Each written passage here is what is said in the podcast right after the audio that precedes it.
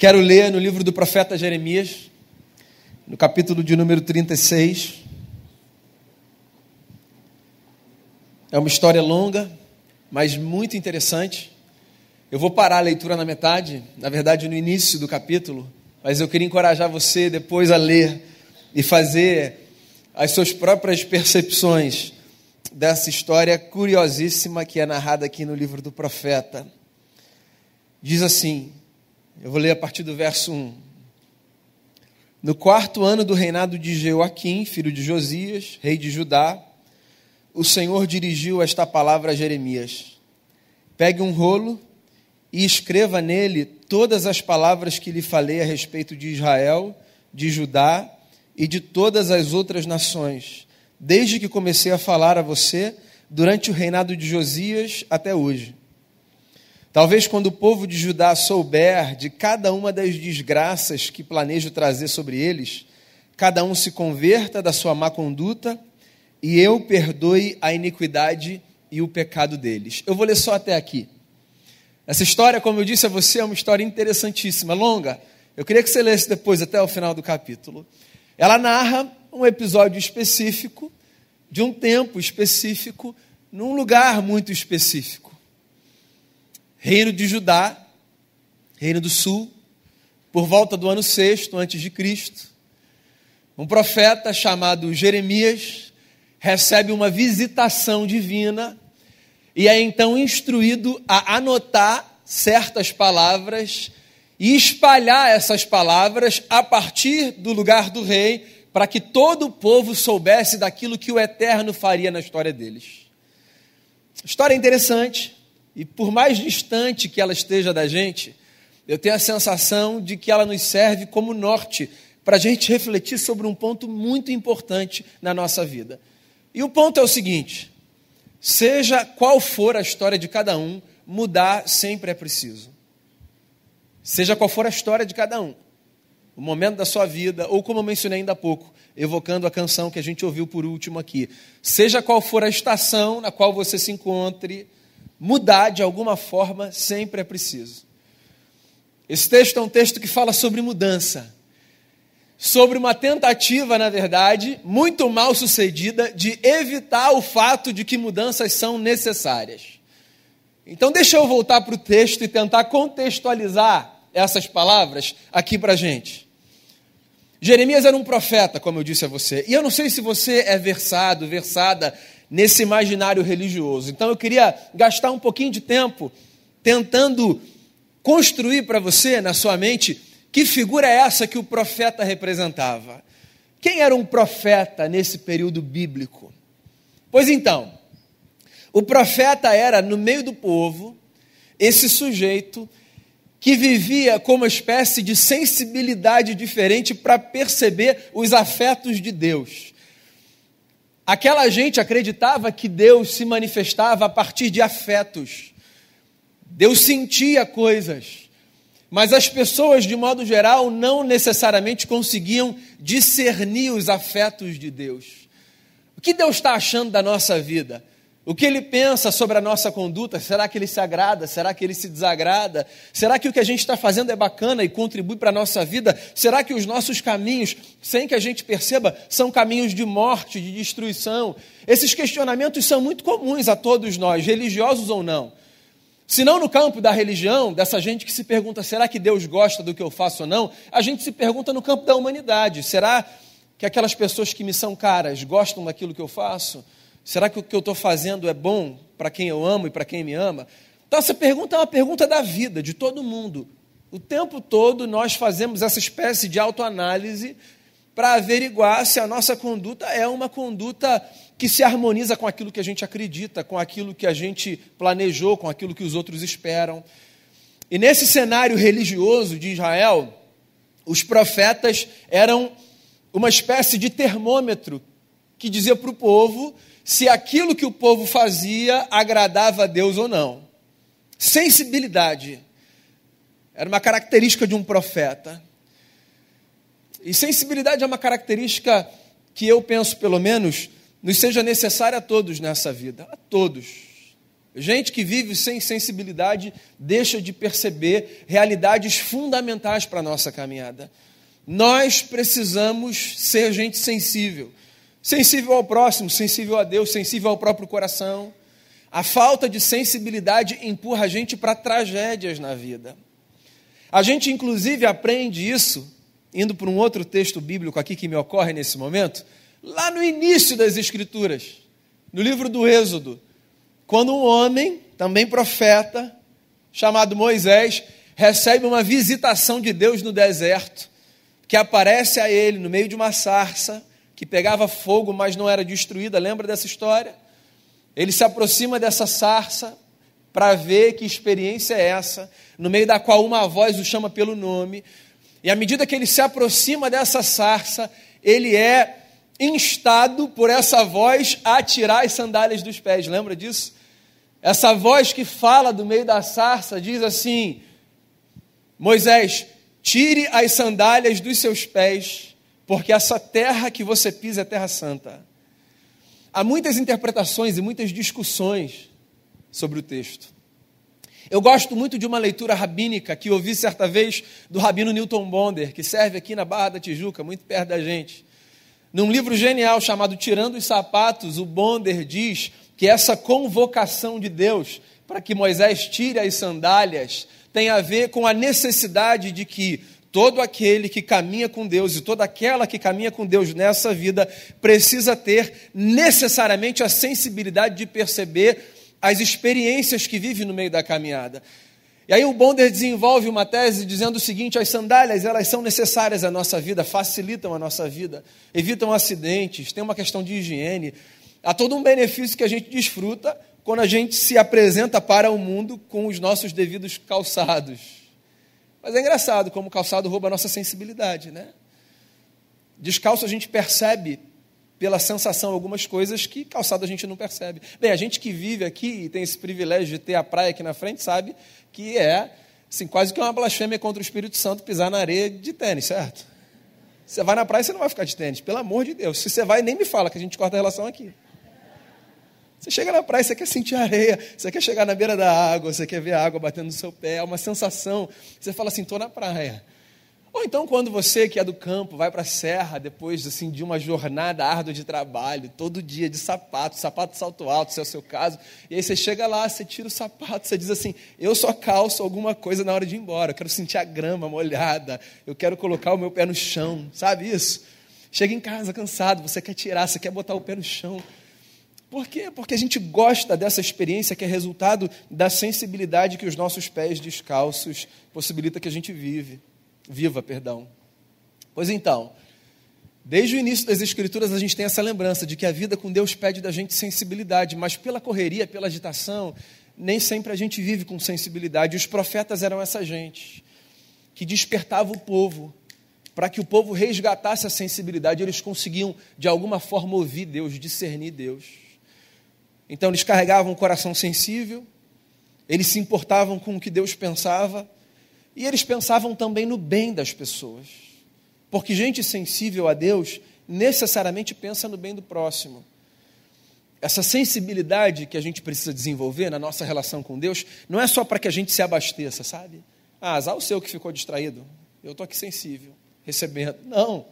Essa sensibilidade é para que, de alguma forma, aquilo que a gente desfruta quando a gente percebe Deus na vida seja, de alguma maneira, em alguma medida, fonte de graça e de bênção para a vida das outras pessoas.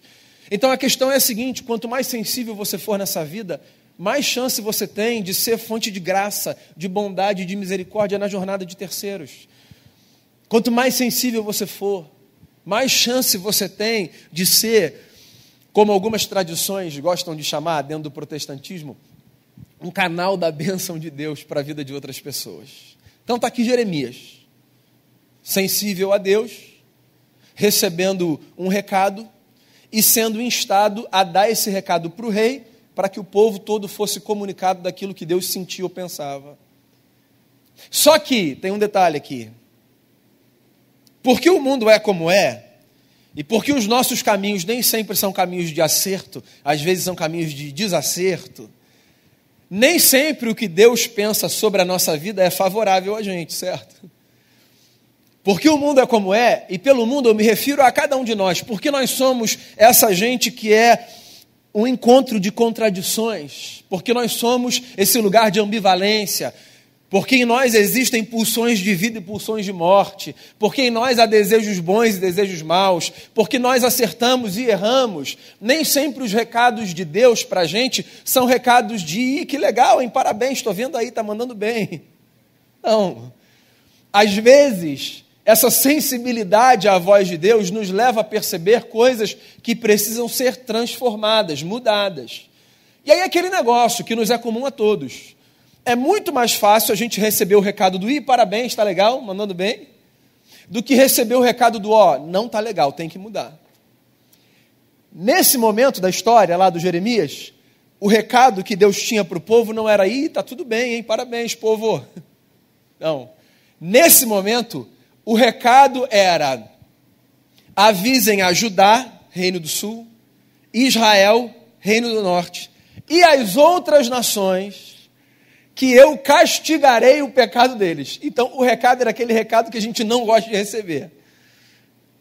Deus fez uma avaliação ético-moral da conduta do povo e disse assim: ó, não está legal. Então, Jeremias, por favor, dê esse recado. Não está legal, tem que mudar. E aí Jeremias, comprometido com Deus, se empenha então em escrever essa carta e pedir que essa carta fosse aos aposentos reais, porque o próprio Jeremias, ele não tinha autorização para visitar o lugar onde o rei, o rei estava. Justamente por causa desses embates, sabe? Toda hora ele estava trazendo um recado que não era muito bacana para o rei. E aí, qual tinha sido a recomendação? Então, antes disso, não quero Jeremias aqui. Não quero pessoas que me façam ter que passar por um choque de realidade. Guarda isso, isso é interessante. Como na vida, às vezes, a gente evita algumas situações fechando os olhos para a realidade. Jeremias não é bem-vindo aqui. Jeremias não fala coisa bacana, Jeremias não traz uma energia positiva, a gente fala do jeito que a gente quer, né? Engraçado. Não quero Jeremias aqui. Aí o Jeremias manda então o servo dele escrever a carta e entregar. Aí que vem as nuances interessantíssimas da história. Encurtando, sabe, esse longo capítulo, o que acontece é o seguinte: o servo do Jeremias chega no palácio real e lê a carta para os empregados do rei que estão ali. Quando eles ouvem o teor da carta, eles já dizem assim: Isso é Jeremias, não é? Depois você lê o texto. E o camarada não mente, não, ele fala: É Jeremias, Jeremias que mandou escrever isso. E aí eles levam ao rei. E começa então o ápice da história, que é, à medida que a carta vai sendo lida, o rei pede a um dos seus servos que acenda a fogueira, porque os trechos da carta que não fossem convenientes ao rei deveriam ser queimados. Olha só que coisa interessante. Pode ler, vai lá. Essa parte, tá, vai. Volta aí um pouquinho. Não, na verdade não, queima. E ele vai picotando a carta e ele vai jogando os pedaços que não são convenientes na fogueira. E no final da história, o que, que sobra? Nada. A carta toda foi para a fogueira. Aí o camarada volta e fala assim para Jeremias: Ô seu profeta, eu até fiz o que o senhor mandou. Parece que o pessoal lá não gostou, não. Que a carta foi queimada. E Jeremias diz assim, sendo instruído por Deus: Pois então, senta aí, querido. Vamos escrever tudo de novo. E eu ainda vou botar mais um textinho aqui. E leve esse negócio de volta para o rei. E o capítulo termina aí. E se você já quiser um spoiler, no capítulo seguinte, o Jeremias vai para a prisão. Mas a história, ela é interessantíssima. Como uma fonte de sabedoria para a vida. Qual é o ponto aqui que a gente tira para a nossa jornada? O ponto que a gente tira para a nossa jornada é o seguinte: não adianta a gente fingir que a realidade não existe se a realidade é o que é. Queimar cartas não transforma realidades. A única forma de realidades serem transformadas é ouvindo os recados, discernindo os sinais e provocando as mudanças que são necessárias para que uma outra realidade seja construída. O texto é atualíssimo. E não só para a gente ler os cenários do macro mundo, mas para a gente pensar na nossa vida. Você pode pensar na sua família, você pode pensar no seu trabalho, você pode pensar nas suas amizades, você pode pensar na sua vida com Deus, nessa devoção pessoal, individual, você pode pensar no contexto que for. O recado objetivo, prático e necessário é o seguinte: mudar é preciso.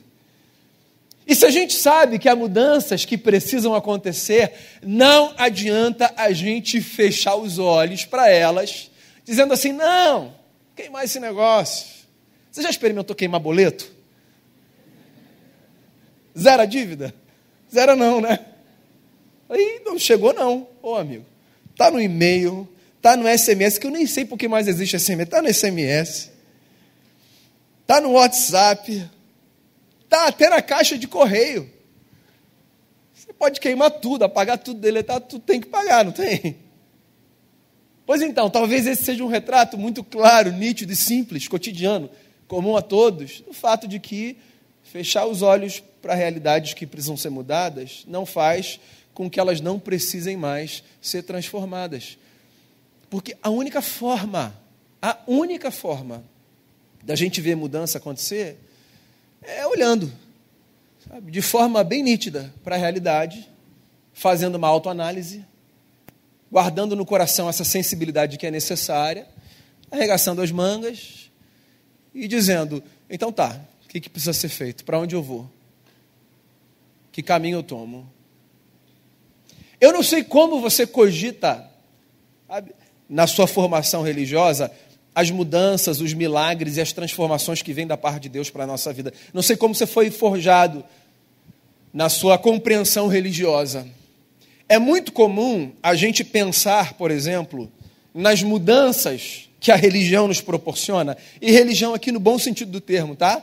Como essas experiências inexplicáveis metafísicas que nos acometem quando dos céus Deus faz alguma coisa inexplicável acontecer, e aí parece que a gente é tomado de uma força sobre-humana e de maneira miraculosa e sobrenatural, como no estalar de dedos, as coisas mudam. É possível que você tenha sido forjado na sua vivência e identidade religiosa com essa convicção e com essa compreensão. E não sou eu aqui que vou me atrever a dizer que coisas desse tipo não podem acontecer. Mas se você fizer uma análise aí no seu lugar, proporcionalmente, quantas vezes você experimentou mudanças dessa forma que eu acabei de descrever? E quantas vezes você experimentou mudanças a partir dessa análise da realidade, suor do rosto, aceitação de uma palavra de confrontação e disposição para seguir o caminho de mudança? Eu não preciso ser evidente, profeta sensível, para dizer que provavelmente Houve muito mais mudança na sua vida, resultado do seu esforço maduro e consciente, do que de um milagre nesses termos.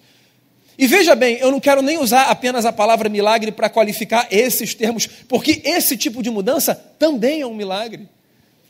Você encarar a realidade, que às vezes é dura, difícil, aceitar, por exemplo, que há defeitos que você carrega e que há defeitos que eu carrego, ouvir falas de terceiros que às vezes nos caem muito mal, mas que são para o nosso bem, e se empenhar para mudar, isso é um grande milagre, um grande milagre. Porque milagre não é apenas o que acontece quando uma espécie de raio celeste do bem cai sobre a nossa cabeça e a gente renasce instantaneamente diferente. Milagre também é o que acontece como resultado da nossa perseverança, da nossa disposição, da nossa disciplina, do nosso esforço a nossa capacidade de ouvir aquilo que terceiros têm a nos dizer. Milagre também é isso. Você também pode chamar isso de um milagre, um verdadeiro milagre. O fato é, mudar é necessário, por uma razão muito simples. Não pense você, alecrim dourado, que você chegou aqui perfeito, pronto, belo. Todo mundo precisa de mudança, todo mundo. Todo mundo precisa olhar para dentro de si e encarar realidades que não são realidades tão bacanas que não são realidades tão favoráveis a nós mesmos, a terceiros. E é engraçado como muitas vezes na vida a gente reproduz o movimento do rei, que ouve o recado e diz: Quer saber? Vamos mudar de estação. Vamos ouvir outra playlist. Vamos colocar outra música. Esse texto não. Essa conversa não. E eu sei que aí vai da conveniência de cada um, da realidade de cada um, do momento de cada um. Às vezes a gente não está pronto para enfrentar algumas mudanças, sabe? Às vezes a gente adia não por uma questão de conveniência, de malandragem, às vezes a gente adia por uma questão de estrutura. Tem horas que a gente olha para algumas coisas e a gente diz assim: é, eu sei que eu preciso mexer nisso, eu só não tenho estrutura para mexer nisso agora. Mas se reconhece que essa leitura é diferente da leitura de não, não tem nada não, está tudo bem.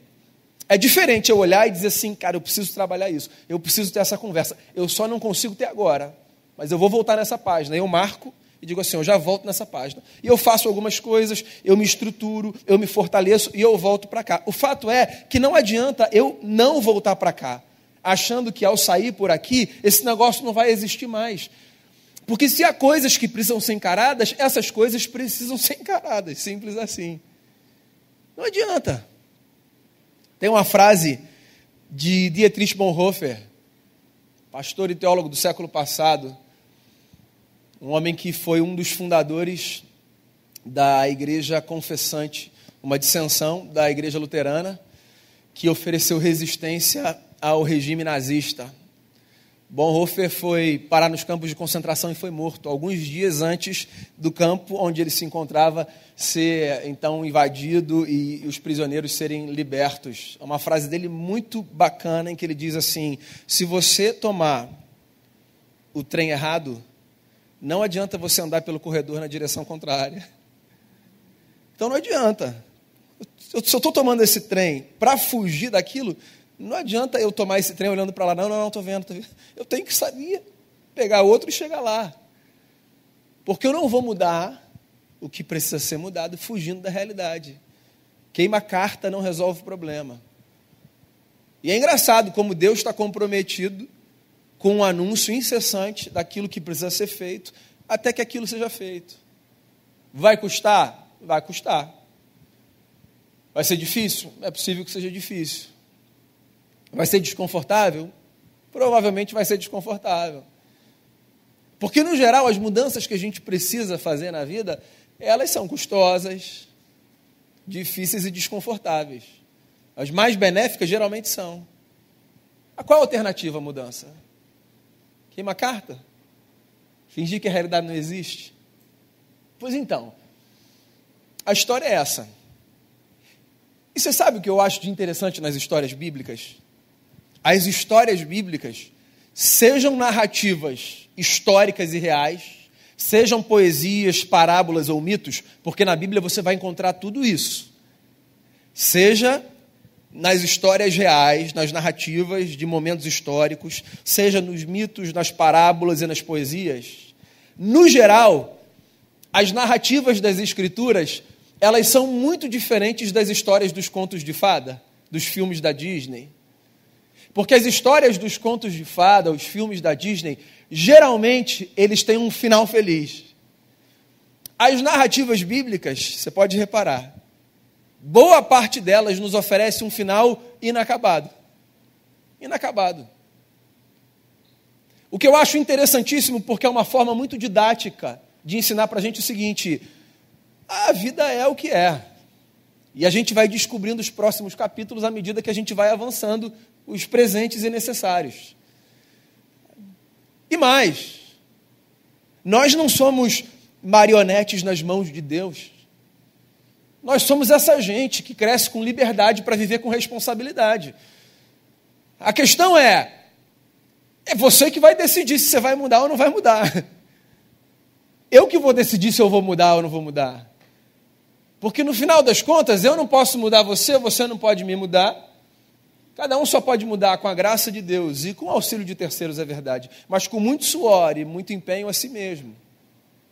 Duas possibilidades para mim e para você: queimar carta ou encarar a realidade. E eu queria convidar você a discernir o seu coração, o seu momento e a sua história, e dentro das suas possibilidades, contando com a graça de Deus e com a ajuda de terceiros fazer sempre a escolha madura e necessária de enfrentar a realidade. Se em algum momento você não estiver pronto, mesmo que você saiba que aquilo precisa acontecer, peça ajuda. A igreja é uma comunidade de ajudadores, uma família de gente que se auxilia. Vá a gente sábia, converse com pessoas. Eu tenho falado isso insistentemente aqui, pessoal. Vocês que caminham aqui na comunidade têm me ouvido falar disso insistentemente. A gente precisa reaprender caminhos para a gente contar com Deus. Porque a gente não conta com Deus apenas quando a gente olha para cima e diz, e aí, Senhor? Isso é muito subjetivo. A gente precisa aprender a fazer o caminho de contar com Deus contando com o próximo. Então, olha só, a realidade que você precisa enfrentar, conte com pessoas. Agora, escolha bem as pessoas. Escolha gente sábia.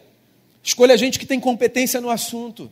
Não pense que uma pessoa carrega em si toda a autoridade, todo o poder e todo o conhecimento para falar sobre tudo. Fuja dos generalistas. Então, se tem alguma coisa que você precisa numa área específica, vá conversar com alguém que você respeita nessa área. Se tem um aconselhamento que você precisa num tema específico da sua vida, procure pessoas que já passaram por aquilo, que têm vivência naquilo, que têm autoridade para falar sobre aquilo. Converse, mas converse com pessoas, porque desde que Jesus de Nazaré veio, nos ensinando a ver Deus em figura humana, nós aprendemos que Deus pode ser visto na face do nosso semelhante.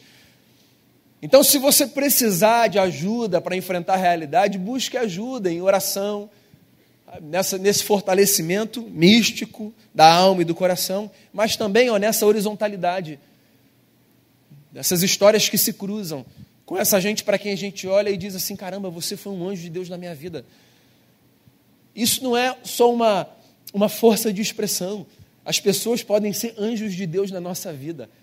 Anjos no sentido próprio da palavra, mensageiros de Deus na nossa vida. Porque o anjo é isso, mensageiro. Então conte com pessoas, ouça pessoas, busque pessoas, se ofereça a terceiros para ser esse tipo de gente. Se você perceber que há pessoas próximas a você que precisam encarar a realidade, que estão fugindo de situações, que estão pegando o trem errado e se satisfazendo com andar no corredor na direção contrária, se ofereça, se disponha para que ninguém precise enfrentar os seus próprios dilemas e a sua própria realidade sozinho. A gente pode contar um com o outro, mas o fato é, ou a gente queima a carta, ou a gente encara a realidade.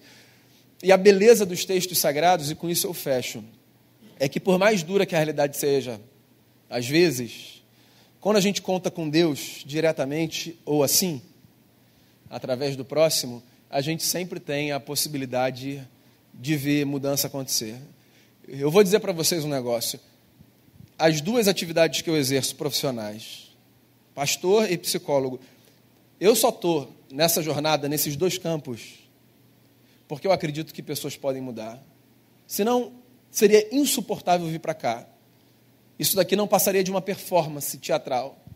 E seria insuportável receber pessoas no meu consultório, porque aquilo também não passaria de uma performance teatral. Eu só estou aqui e estou lá, dia após dia, ouvindo pessoas porque eu acredito que, por mais difícil que seja, a gente pode mudar. É o que a música que a gente cantou por último ensina, né? Avisa lá, avisa lá, a chuva está chegando, é o fim da sequidão. Avisa lá, o pardal encontrou casa, andorinha ninho para si, eu encontrei um altar para celebrar o meu Deus. Avisa, avisa lá que a, que a vida é feita de estações e que se a gente estava vivendo um tempo de aridez, olha só que coisa bacana, Deus mandou a chuva. Tem primavera, tem verão, tem outono, tem inverno, seja qual for a sua estação. Sempre que você perceber que a mudança é necessária, não queime as suas cartas. Mudar é preciso. E que Jesus de Nazaré, essa expressão bondosa de Deus, de um Deus insistente, paciente, que vai com a gente a segunda milha, a terceira milha, a centésima milha, esse Deus que caminha do nosso lado, sempre que a gente tropeça, insiste, repete o erro, mas diz assim: Vamos lá, estou com vocês, que Jesus de Nazaré seja para mim e para você a inspiração que a gente precisa para acreditar que mudar é necessário, preciso e possível. Que venha a chuva sobre a sua vida e regue o solo da sua existência e que um novo tempo chegue para a glória de Jesus e para o bem de todos nós. Fazer uma oração? Fechar o olho, abrir o coração, pensar aí na realidade que a gente precisa encarar. Pode ser uma realidade positiva, inclusive, hein, pessoal? Encarar a realidade não significa necessariamente encarar os desafios negativos que nos aparecem. Às vezes a gente tem medo de coisas boas. Às vezes a gente não dá passos em direções que a gente sabe que são bacanas. porque o medo é maior do que a força e a coragem de avançar. Mas eu queria que você fizesse uma oração aí no seu lugar por você, pensasse na realidade que você precisa enfrentar e pedisse a Deus sabedoria, pedisse a Deus instrução, pedisse a Deus amigos e amigas que te ajudem, pedisse a Deus gente que possa funcionar como instrumento de Deus, gente para quem você olha e diz assim: quero contar com esse irmão, com essa irmã. Então faz uma oração aí por você nesse momento. Pensa na realidade que esse texto aponta na sua vida. Pensa na carta que você estava pensando em queimar. E, e tenha a coragem de não queimar pedaços desagradáveis das cartas da vida.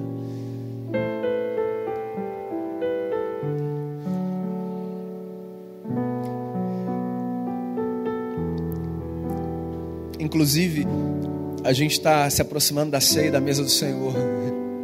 E é tão bonito ver em Jesus a expressão de um Deus que vai até o fim. Pouco antes da experiência da cruz, Jesus disse: Pai, se for possível, afasta de mim esse cálice. Usando aqui a metáfora do profeta, uma outra forma de dizer: Pai, se eu puder queimar esse pedacinho da carta, mas aí ele avança, ele diz assim: Mas que não seja feita a minha vontade, mas a tua. A ceia é a expressão de um Cristo que não queimou a carta, mas carregou esse recado dos céus até o fim. Prepare o seu coração para a ceia do Senhor. Pai, a gente está aqui como comunidade de fé, como gente que, que busca no texto sagrado, nas experiências místicas do ajuntamento, que busca orientação e conselho da tua parte. Eu queria colocar nossa vida diante de ti, queria pedir o que quer que esse texto tenha evocado na nossa consciência, cada um pensando na sua própria história, eu queria pedir que o Senhor nos dê a graça de sermos sensíveis, vivermos com os pés descalços, discernindo os teus afetos, tentando responder lá no fundo essa pergunta tão importante: como está a minha vida? Será que a vida que eu tenho vivido se coaduna com, com a minha ética, com o que eu acredito? Será que as pessoas que eu amo e que me amam se beneficiam da forma como eu tenho vivido? Que a gente tenha a ousadia, a coragem de fazer essa pergunta, cada um para si, mas que a gente tenha também a disposição de ouvir os teus recados. Porque nada melhor do que quando a gente estiver errado, ouvir de alguém que nos ama e que a gente ama também. Ó, oh, isso precisa ser mudado. Então, o que quer que precise ser encarado na nossa vida, que a gente encare. E que a gente encare pensando que isso só fará bem para a gente e para quem estiver no nosso entorno. Que Jesus nos seja inspiração e que essa companhia divina seja fonte de força para a gente avançar na direção que for necessária, no momento que for necessário, para que a nossa vida seja transformada. Eu oro assim e coloco o nosso coração diante de Ti, em nome de Jesus. Amém.